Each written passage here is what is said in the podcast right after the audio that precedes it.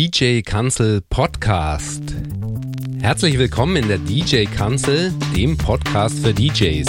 Mein Name ist Thorsten Weber und mit diesem Podcast möchte ich dir helfen, deine Talente als DJ auf neue Höhen zu katapultieren. Dabei ist es vollkommen egal, ob du erst morgen deinen ersten Gig hast, ein fortgeschrittener DJ bist oder schon seit 25 Jahren hinter den Decks stehst, so wie ich. Denn wir können alle jeden Tag etwas tun, um so einen Tick besser zu werden. Heute hörst du ein fantastisches Interview mit DJ Jackson, das ich mit ihm geführt habe. Er war so im Jahr 2004 sowas wie ein DJ-Mentor für mich.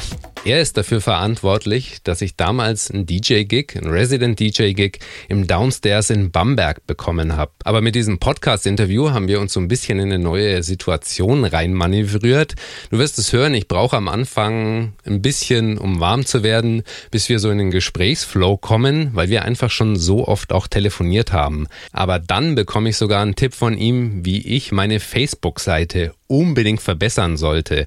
Dieser Tipp ist echt Gold wert, weil Jackson, der generiert über Facebook ziemlich viele von seinen neuen Gigs. Also wir können einiges noch lernen, was wir bei Facebook und mit diesen ganzen Social Media Plattformen besser machen können.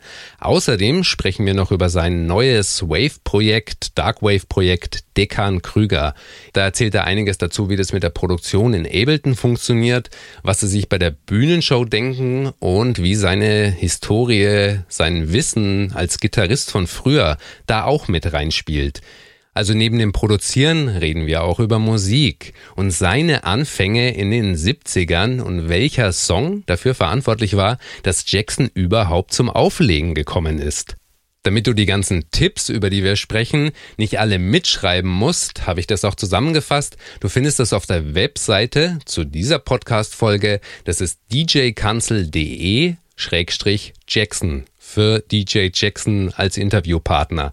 Dort, wie gesagt, alle Links, alle Tipps, über die wir sprechen, auf der Internetseite unter djkanzel.de slash Jackson. Aber jetzt viel Spaß mit dem Interview. Heute zu Gast bei mir in der DJ-Kanzel ist einer von den DJs, die dafür verantwortlich sind, dass ich seit 2004 selbst wieder hinter den Decks stehe. Denn bei DJ Jackson, da musste ich damals im Downstairs in Bamberg vorspielen, um überhaupt einen DJ-Gig da zu bekommen oder als Resident zugelassen zu werden. Danach haben wir auch noch ein paar Mal zusammen aufgelegt, unter anderem im E-Werk in Erlangen.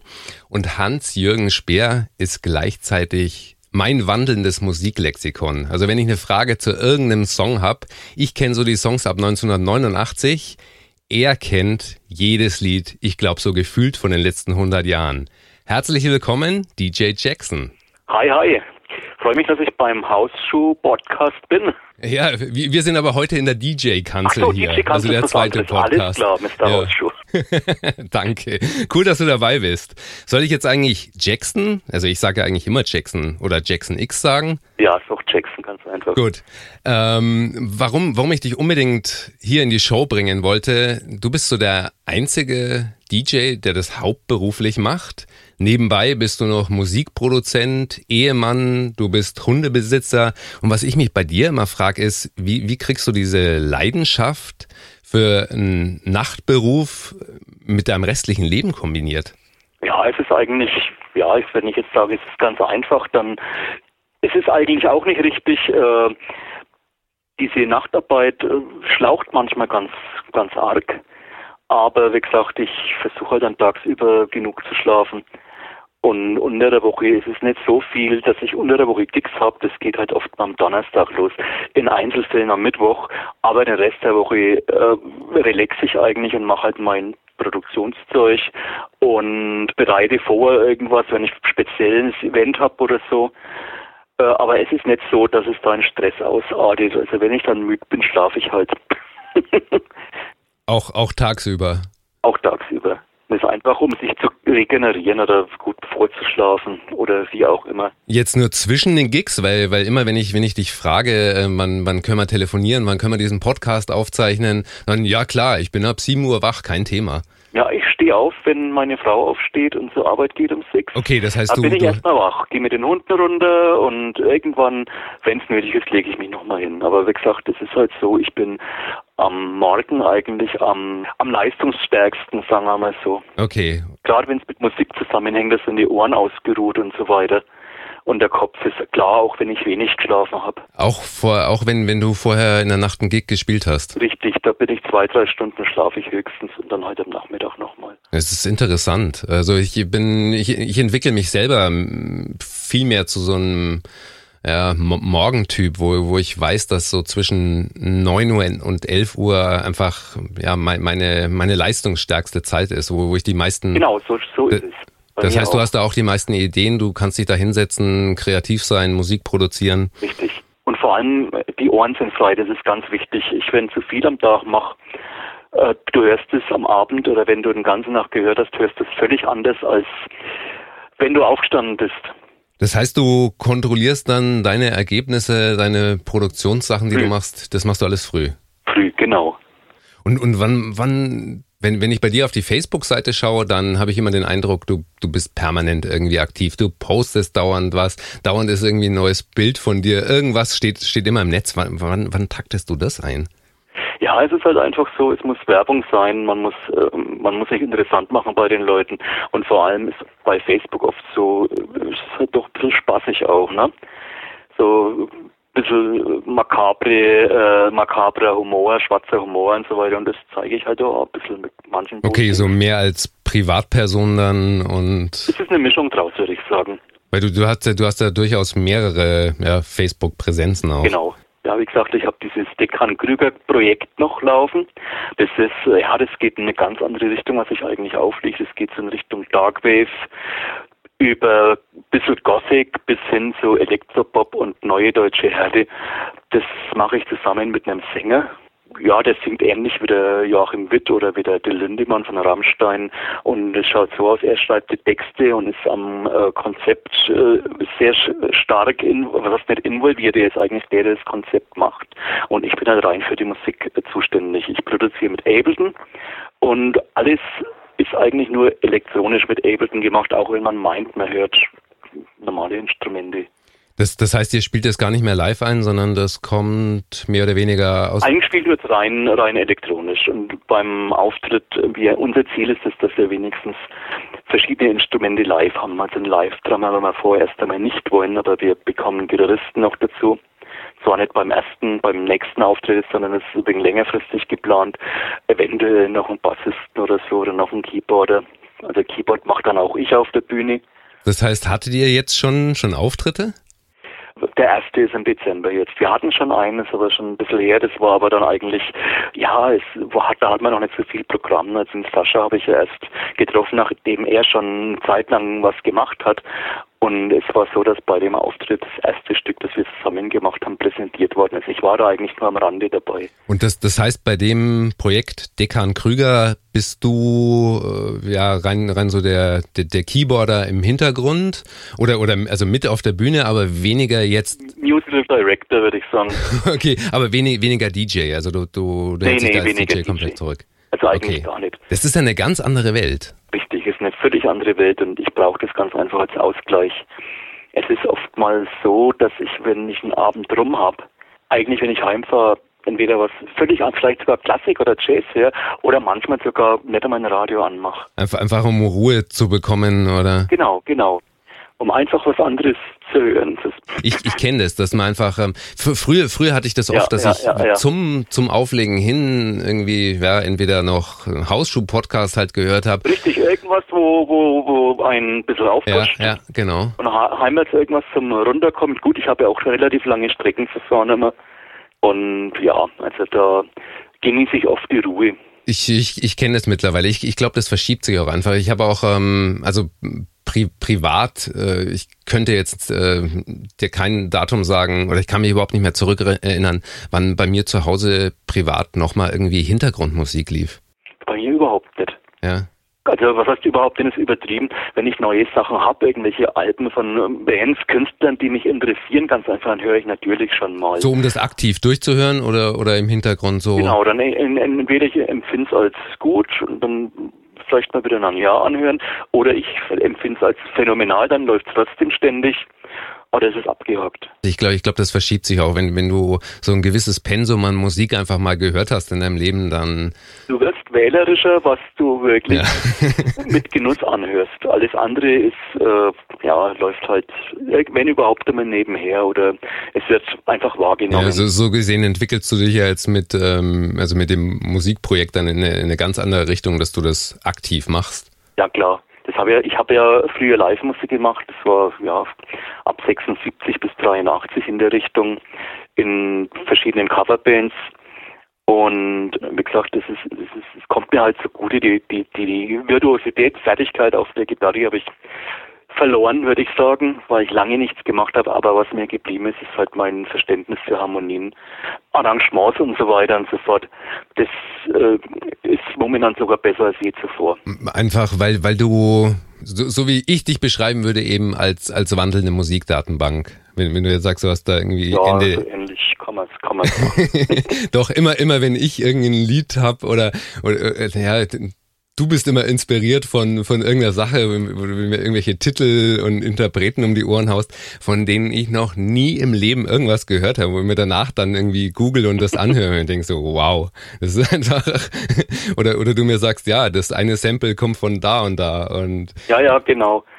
Ich meine, es hören manche gar nicht, vor allem von den jüngeren Leuten. Ich meine, du bist da auch in, Du hast auch ein gewisses Spektrum von der Zeit her, aber von diesen ganzen Jungen 20 bis 25, sogar bis 30, die nehmen gar nicht wahr, dass da irgendein Teil aus einem alten äh, Track ist oder beziehungsweise überhaupt ein Track gecovert ist. Das passiert schon manchmal so beim Auflegen. Ich spiele das Original und die kommen zu mir und sagen, ey, kannst du nicht mal das Original spielen, meinen das, was vielleicht derzeit aktuell ist, also momentan. Ja, ja. Die wissen gar nicht, dass da ein Original dazu gibt. Hm, das ging mir früher so, was war denn das? Ich glaube Ice Ice Baby. Oder nee, ähm, ah, wie hieß er? War dieselbe Zeit. Äh, Can't Touch This. Ja, ja, ja. Und Ice Ice Baby war ja äh, Queen, ne? Und David Bowie Under Pressure. Das, das meine ich, ja. Einfach so, solche Sachen, wo, wo wir damals in, in der Schule schon die ganzen Rocker oder die so Rockorientierten immer gesagt haben, oh, das ist, das kommt doch da und da, das ist geklaut, das ist billig, das darfst du nicht tun, das ist Frevel an der Musik. Ähm, so, so in die Richtung. Aber ich glaube, da musste die Lieder auch einfach mal 30, 100 Mal gehört haben, einfach um so Soundschnipsel ja. auch rauszuerkennen. Ja gut, bei Alters Babys ist es eigentlich recht offensichtlich, weil der Anfang von äh, Under Pressure ist ja auch recht, ja, charakteristisch irgendwo. Ja. Aber es gibt noch tausend andere Solo-Tracks, die mir eigentlich im Moment jetzt gerade nicht einfallen. Gedächtnis lässt nach im Alter. Ja, ich, ich glaube, du musst es einfach hören oder irgendwie mehr Plattencover sehen und dann, dann, dann wäre es wieder ja, da. Ja, klar. Wel welcher Song war denn damals oder kannst du das an einem Song festmachen, der dich am meisten inspiriert hat? Ja, ich war 13 oder 14, da war ich in Bayreuth im Old Bailey, das war so eine GI-Laden ich bin halt reingekommen, weil ich älter ausgeschaut habe und da lief Baba was a Rolling Stone von den Temptations. Okay. Und das war einer der Tracks, die mich absolut umgehauen hat, als ich das erste Mal gehört habe.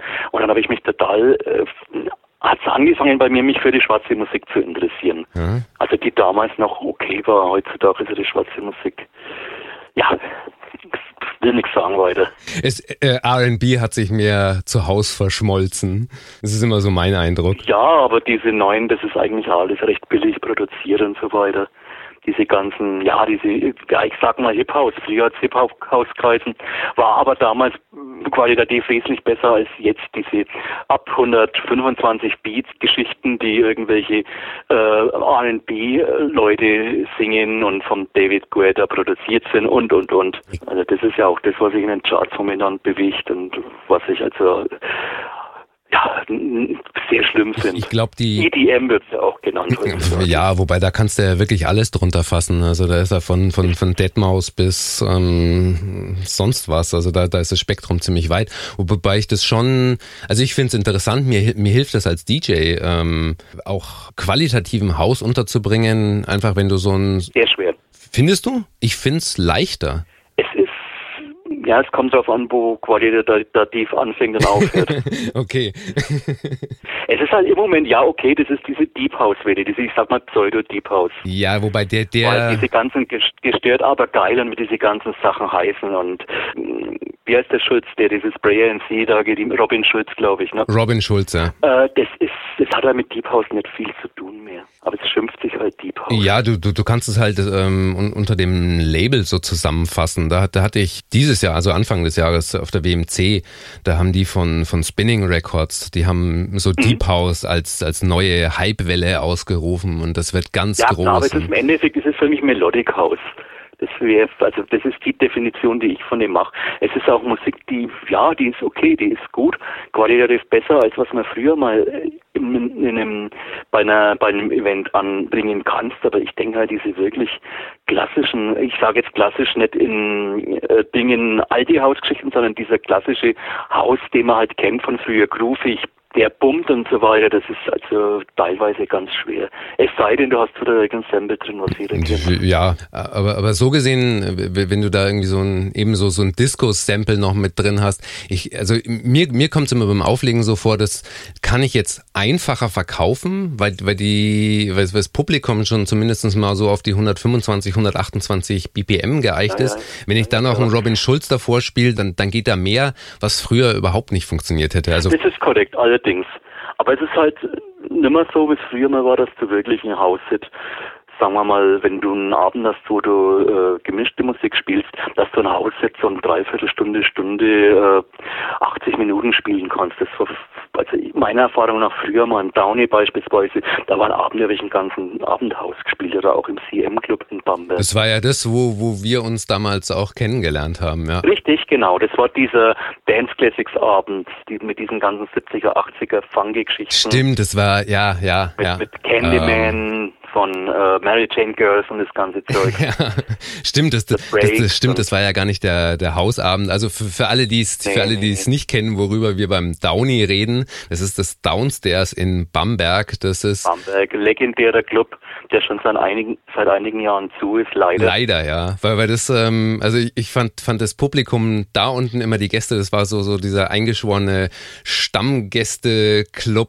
Ähm, Richtig altes Durchschnitt, sagen wir mal, ab 30 eigentlich schon fast. Ja. Oder ab 25 und bis endlos, aber die waren alle mega gut drauf. Ja, ja. Und die haben die Musik gefressen halt irgendwo. Also die haben das äh, einfach hingenommen, was wir gespielt haben und haben drauf gedampft.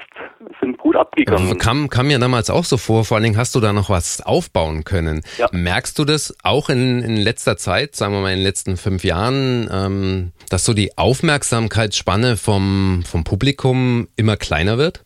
Die wird immer kleiner. Die Leute gehen irgendwo hin, weil was los ist. Im Endeffekt äh, ist eigentlich schon fast wurscht, was läuft. Weil es sowieso austauschbar ist, oder? Weil es austauschbar ist. Die Leute sind heutzutage einfach kritikloser, würde ich mal sagen. Früher sind die Leute in den Club gegangen, weil sie neue Musik vom DJ hören wollten. Und heute ähm, kann jeder YouTube anwerfen? Und heute ist es so, dass die total ab, äh, übersättigt sind von den ganzen Medien, Internet und und äh, ja gut, ich meine MTV und wie war es ja momentan durch eigentlich durch das Internet, ne? Aber die Leute sind einfach übersättigt und vor allem die Medien, die bläuen den Leuten richtig ein, was sie zu hören haben. Wobei, also da, das, das sehe ich auch, dass das in die andere Richtung gehen kann, weil teilweise höre ich Musikwünsche von Leuten, das sind Lieder, die habe ich, von denen habe ich noch nie was gehört ich, ich finde das immer so ja, relativ breit aufgestellt, dadurch, dass jeder Spotify anschmeißen kann, jeder einen unglaublichen Fundus an Musik hat. Also den, ja, ja, klar. früher hatten nur wir DJs Zugriff auf so eine unendliche Masse an Musik und heute hat das, äh, kommt mir immer so vor, heute hat es jeder, ja. aber im Endeffekt reduziert sich dann doch alles auf Top 40 und ähm, es kommt halt auch drauf an, in welchen Locations man auflegt. Das heißt, du kennst. Es gibt Locations, da kannst du wirklich was präsentieren im Hausbereich oder wie auch immer, ob das irgendwelche äh, Klassiker sind, die einfach die nicht ausgelutscht sind und so.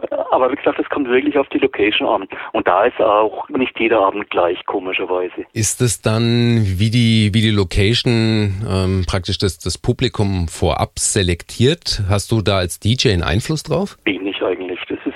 Ergibt sich einfach so. Es gibt einfach Locations, wo ich sag mal jetzt, na, es ist vielleicht ein wenig abwerten, wenn ich sage, qualitativ bessere Leute hingehen als in andere. Okay, also kein, keine, ähm, kein, kein Großraum-Dissen-Publikum. Nee, also die mag ich eh nicht. Und Großraum-Dissen lege ich absolut ungern auf. Okay. Wie, wie, wie füllst du als DJ deinen Terminkalender? Wenn jetzt Großraum-Dissen schon mal ausscheiden. Es ist einfach so, dass ich verschiedene Clubs habe, in denen ich schon lange auflege und es wiederholt sich dann immer wieder. Äh, ich bin dann zwar nicht jedes Wochenende im Club, sondern äh, ja, in dem Club habe ich grundsätzlich zwei Termine im Monat, in dem ein, in dem drei. Ne? Also so, so ähnlich baut sich das auf. Dann kommen halt noch irgendwelche Events dazu äh, und ja, irgendwelche Sonderveranstaltungen und, und, und. Wie, wie kommst du an die ganzen Gigs? Dadurch, dass ich schon ewig in den Läden auflege und viele Leute melden sich ganz einfach von, bei mir. Das heißt, das ist die, die einfachste Form ähm, vom, vom Marketing. Also ich. Es ist zum einen, ich mache halt, wie du schon gesagt hast, viel über Facebook. Viele Leute kennen mich von früher, die mich einfach weiter und auch von, ja, von der letzten Zeit irgendwo waren, die haben mich gehört, fanden es gut und geben das weiter. Also jetzt mal unabhängig von diesen Jobs, die ich so und so ständig habe, also Monat für Monat. Und das sind dann diese Sondergeschichte oder es ergibt sich dadurch auch mal ein neuer Club, wo ich regelmäßig auflege. Ich würde sagen, es greift eins ins andere. Das ist eine Art, ja, schon fast eine Art Schneeballsystem. Wie, wie, wie aktiv machst du dann Werbung, wenn du irgendwo neu auflegst? Oder, also mich würde es interessieren, weil das, ich sehe da immer so einen Zeitversatz, der durchaus zwei Jahre dauern kann, bis mich irgendjemand empfiehlt. Hast du da, verteilst du aktiv Visitenkarten? Meinst du, ist Facebook da das, das Interessante? Eigentlich Überhaupt nicht. Es geht eigentlich alles über Facebook irgendwo. Also wenn keine Empfehlung da ist. Manchmal schreibe ich auch irgendwelche äh, Clubs oder Veranstalter an, wo ich denke, dass die interessant wären. Das heißt, du gehst aktiv auf. Ähm Teilweise ja. Okay. Vorausgesetzt, ich habe irgendwas noch frei. Ich habe jetzt in dem Jahr überhaupt nichts mehr frei, außer im Dezember Tag. Also ich habe am 27. Dezember noch frei für alle, die hören. Gut. Aber wahrscheinlich ist der auch weg, äh, wenn es gesendet wird. Ja, bis äh, voraussichtlich bis in einem Monat ähm, könnt, könnte knapp werden, wobei könnte knapp. du, du hättest wahrscheinlich dann noch drei Wochen. Also jeder, der Jackson am 27.12. noch buchen will, ähm, schickt mir einfach eine E-Mail an torsten.djkanzel.de. Ich leite es gerne weiter. Ähm, super, ja. Ja, und wie gesagt, ich habe nächstes Jahr auch schon so Einzelgigs wo, wobei natürlich die mit den, also ich, ich kenn's, kenn's von mir selber, das ist natürlich die, wenn, wenn du regelmäßige Bookings hast, dann füllst du schon mal im Jahr deinen halben Terminkalender einfach mit so regelmäßigen Geschichten. So ist es. Mindestens, wenn jetzt, wenn jetzt sogar noch mehr. Im, Im, besten Fall noch mehr, ja. Und, und das, was du angesprochen hattest, also deswegen, deswegen hatte ich da so nachgefragt, wie, wie aktiv gehst du auf die Leute zu oder wie merkt sich ein potenzieller Interessent überhaupt deinen DJ-Namen, um danach bei Facebook zu suchen? Ja, das stimmt auch. Das ist richtig, aber gut, es ist halt immer irgendwo, wenn, wenn eine Location irgendwo war, in der auch massiv Werbung gemacht wurde, da äh, denke ich, dass die Leute sich das rausziehen, die sich dafür interessieren. Und dort stehst du dann auch mit deinem, mit deinem DJ-Namen drauf und. Richtig, richtig. Ja, gut, darüber könntest du den, den, den Schluss hinkriegen. Ja, ja. ja. Und wie gesagt, äh, vereinzelt gehe ich also direkt drauf zu. Und wenn ich bei irgendwelchen Gigs mit Leuten ins Gespräch komme, gebe ich natürlich meine Visitenkarten weiter. Ja. Auch, auch wenn das keine Veranstalter sind. Ein, einfach um deinen Namen im Gespräch zu halten, oder? Richtig, genau um auch meine Internetseite da zu präsentieren, ganz einfach, oder mein Facebook-DJ-Profil, dass die da einfach mal drauf schauen. Cool. Also das sind schon mal ein Haufen Tipps. Das, das mit Facebook, ich hab's, ähm, ich, ich verstehe Facebook immer noch nicht. Du magst zu wenig auf Facebook. Sagst du mir? Ja. Okay, das heißt, du, du siehst mich gar nicht. du, du musst da mehr machen. Ähm, da, da frage ich dich oder komme auf die Eingangsfrage zurück. Wann? Ja, du hast einen regulären Job noch, okay, das ist klar. ja, wobei wir jetzt wieder bei der Geschichte sind, du, du machst das ähm, Vollzeit, DJ. Ja, aber wie gesagt, es ist halt so, dass du trotzdem unter der Woche dann den gewissen Freiraum hast, sowas zu machen. Das gehört, also irgendwo gehört es zu meiner Arbeit dazu. Wenn du es ähm, hauptberuflich machst, dass du einfach auch die Werbetrommel für dich rühren musst. Richtig, das ist, ja, klar macht eine Firma auch, die irgendwo meinetwegen wegen äh, Gartenzäune montiert oder so, die macht auch Werbung. Klar. Und, und die haben teilweise sogar Leute, die nur die Werbung machen. Hast du Freunde, die dir helfen bei Grafik, bei wie machst du das alles selber oder? Ich mach das alles selber. Wie gesagt, das ist ein ich habe zwar nicht das absolute Profi-Programm, aber wie gesagt, für meine Zwecke reicht. Ja, da, da kann man ja mit ähm, GIMP, ähm, dem, dem freien Software. Ja, GIMP ist, finde ich nicht so toll. Da gibt es noch dieses äh, Photoscape zum Beispiel. Was ich dir empfehlen kann, äh, online, das, das habe ich neulich entdeckt, äh, Canva. Also so Canvas wie die, ähm, wie die Leinwand. Wie schreibt sich das? Buchstabier mal. Canva.com, ähm, Cäsar Anton Nordpol Viktor Anton. Also wie man es eigentlich spricht mit C. Genau, Canva.com. Canva.com, okay, werde ich mal, werde ich mal schauen. Das ist, ähm, die, die haben so vorgefertigte Templates für Einladungen, für Facebook-Profile, alles Mögliche. Also ich, ich, ich finde es super, auch, auch weil die so diesen ganzen grafischen Designer-Prozess äh, relativ. Den haben die auch drin, okay, okay. Ja, also das ist äh, von, von den vorgefertigten Schriften, die achten halt drauf so auf diesen goldenen Schnitt und, und dieses ganze, ja, ja, ja, was, was du so grafisch im Hintergrund brauchst. Jetzt sind wir auf die Grafik gekommen über die Werbung, ähm, ja, über, über die Selbstständigkeit. Und ich habe immer noch im Hintergrund, dass ich mehr bei Facebook machen muss. So als Tipp. Dankeschön. Ich, ich habe was mitgenommen, wobei ich das noch nie. Mach Facebook. ja, es ist momentan bin ich noch dabei, mir noch ein Standbein aufzubauen. Und zwar, äh, ich bin momentan dabei, es ist noch nichts online und so weiter, aber ich habe vor, einfach GEMA-freie Musik anzubieten für Hintergründe von Filmen, von Filmchen, die auf YouTube gestellt werden, ähm, die halt gerne rausgenommen werden, wenn, wenn die irgendein Musikstück verwenden. Die, die du dann Lizenzen dafür verkaufst oder? Ja, ich das weiß nicht so genau, was ich mache, ob ich das einfach als Download mache ähm, und es können sich unzählige Leute runterladen, ob ich das exklusiv mache oder beides irgendwo. Wenn einer sagt, er will sowas haben in der Richtung Klavier mit Streichern oder irgend sowas und es soll kein anderer haben, dann kriegt er natürlich die Lizenz dann. Okay, und die, die, die kann er dann exklusiv bei dir kaufen? Richtig. Aber wie gesagt, ich bin da momentan noch drüber, Sachen einfach zu produzieren. Ist es dann jetzt so ein Seiten, ich nenne es Seitenprojekt und bewusst nicht Richtig, und genau. bewusst nicht Abfallprodukt ähm, von, von, von deiner Produzententätigkeit? Nicht unbedingt.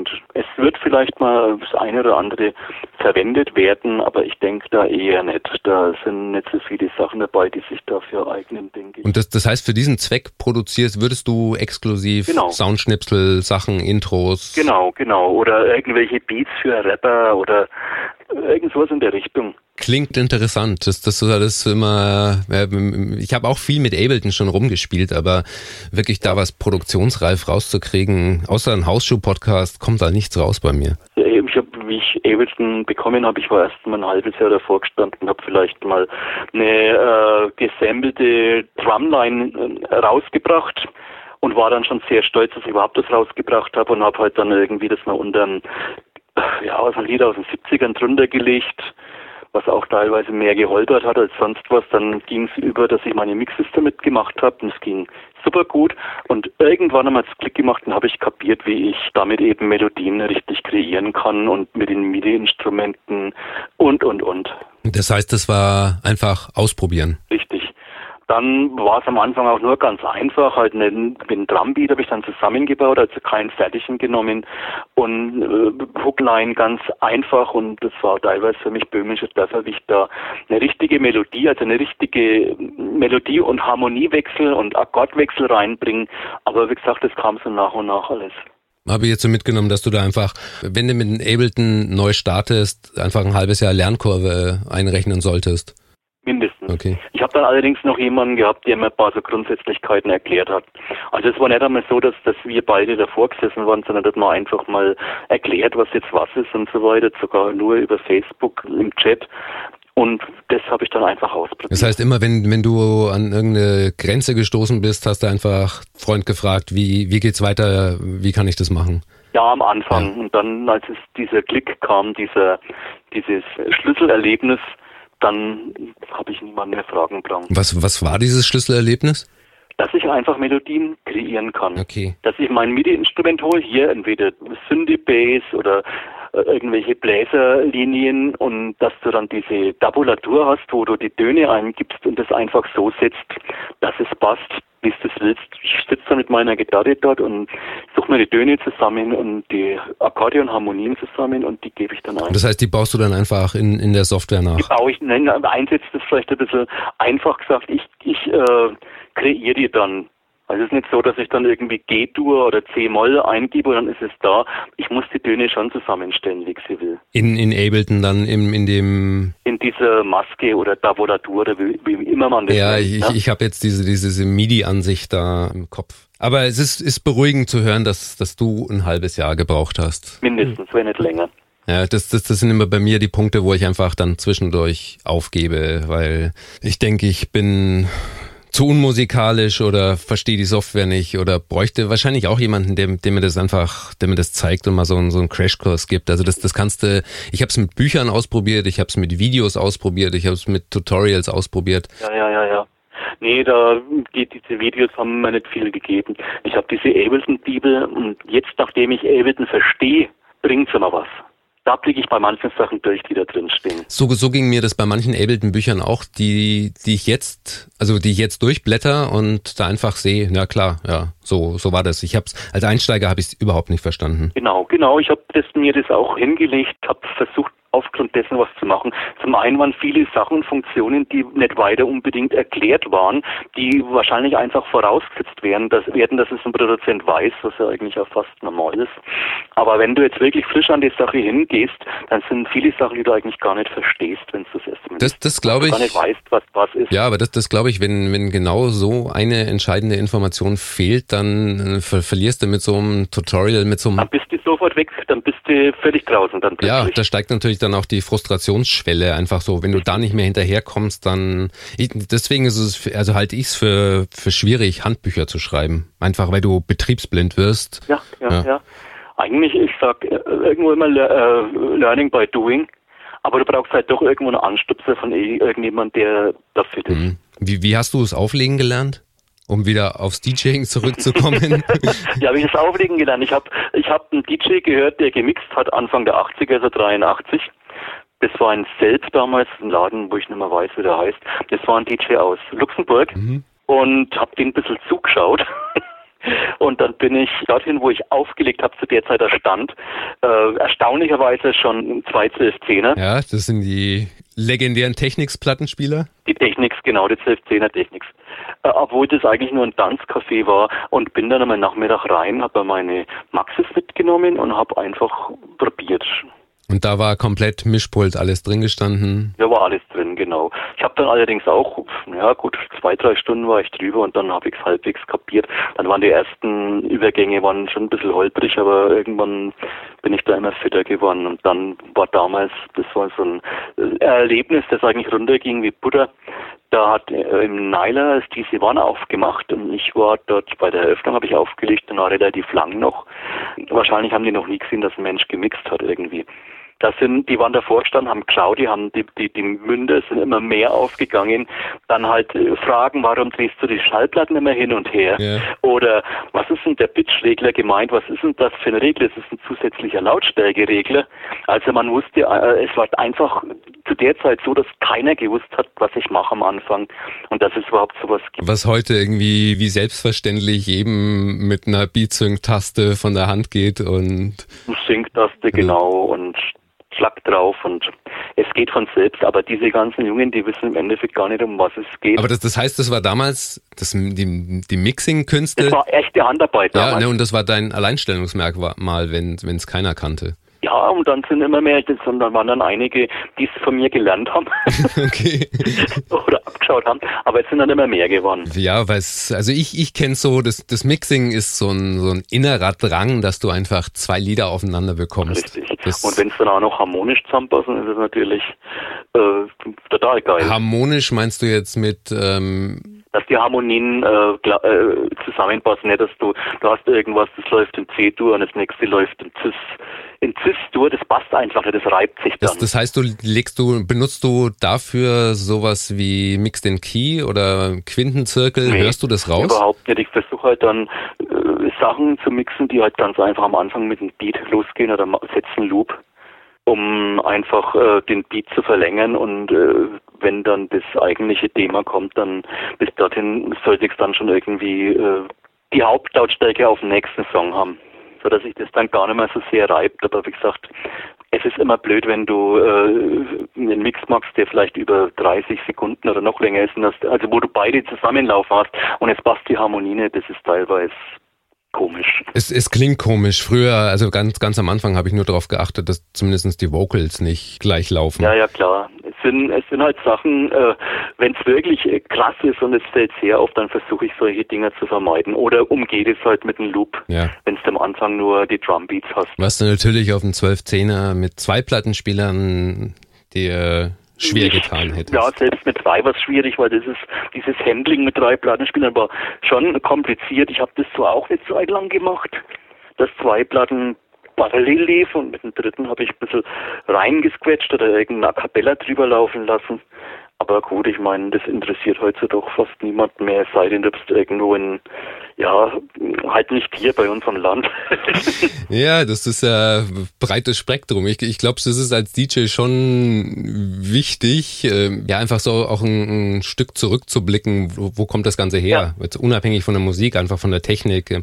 Ich, ich habe dieses Jahr auf der WMC, habe ich von, ich weiß nicht mehr, wie der Mixer heißt, die haben das haben die House-DJs in, in New York, das, der, war, der besteht nur aus Drehpotties und der muss wohl so unglaublich präzise sein, dass du damit drei Minuten okay. Übergänge hinzaubern kannst, wo halt irgendwie nichts clasht und alles okay. total butterweich ist. Also die ganzen, ich habe da, hab da zwei Hausveteranen in, in Miami getroffen, die haben mir von diesem Ding vorgeschwärmt. Muss ein Vermögen kosten. Ist da ist dann Sync-Button im Spiel oder ist das dann auch? Nee, nee, das Ding ist komplett analog. Das ist irgendwie in den 70ern okay. gebaut mit Hand verlesenen Transistoren. Also das, das ist das Feinste und Beste überhaupt mit irgendwelchen handausgemessenen Potties, wo halt keine okay, Laufzeitschwankungen. Okay. Ich, ich, cool. ich werde es in die Notizen von, von dieser Folge mit, mit reinsetzen.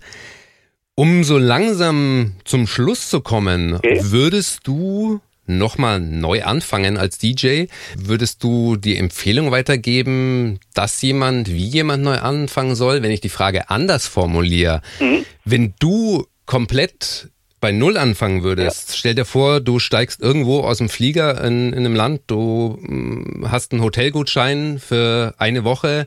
Du meinst als Fremder, ganz einfach gehst irgendwo als Foreigner hin? Genau, du fängst bei Null irgendwo in einem neuen Land. Ähm Aber Voraussetzung ist, dass du in, in dem eigentlichen Land schon aufgelegt hast oder nee, nee. einfach total unbelegt bist. Ähm, stell dir vor, du kommst nach Erlangen äh, ja, blödes Beispiel, weil du, weil du hier schon warst. Ähm, du, du gehst nach München. Du gehst nach München, wenn du da noch nie warst. So deine Grundbedürfnisse wie Unterkunft, Essen und sowas ist geregelt. Was machst du, wenn du deinen Laptop dabei hast zum Auflegen, Kopfhörer, das, das ist alles gegeben.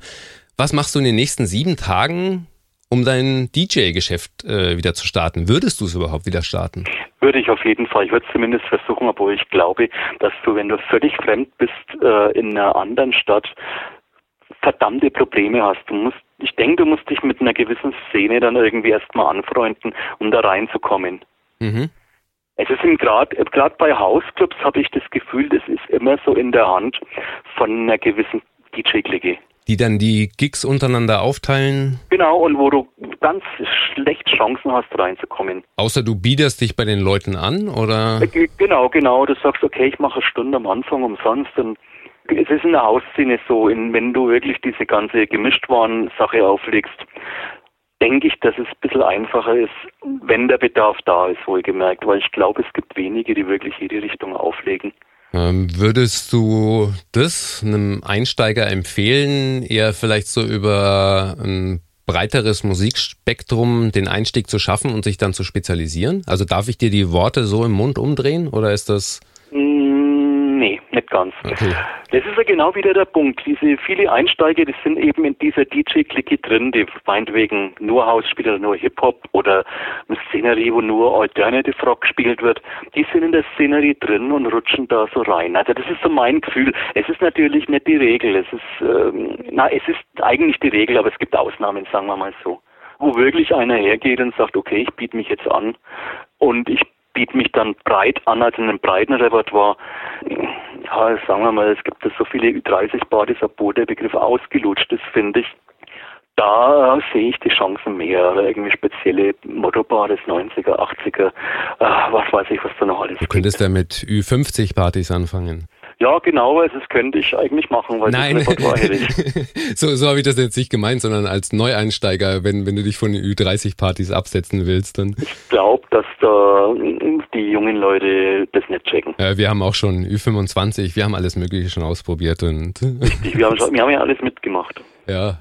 Wunder, wunderbar. Wo können dich die Leute online finden? Bei Facebook, auf deiner Internetseite? Du also zum einen bei Facebook und dann zum anderen bei äh, unter meiner Seite, die momentan allerdings nicht ganz aktuell ist. Ich bin da momentan am Umbauen noch.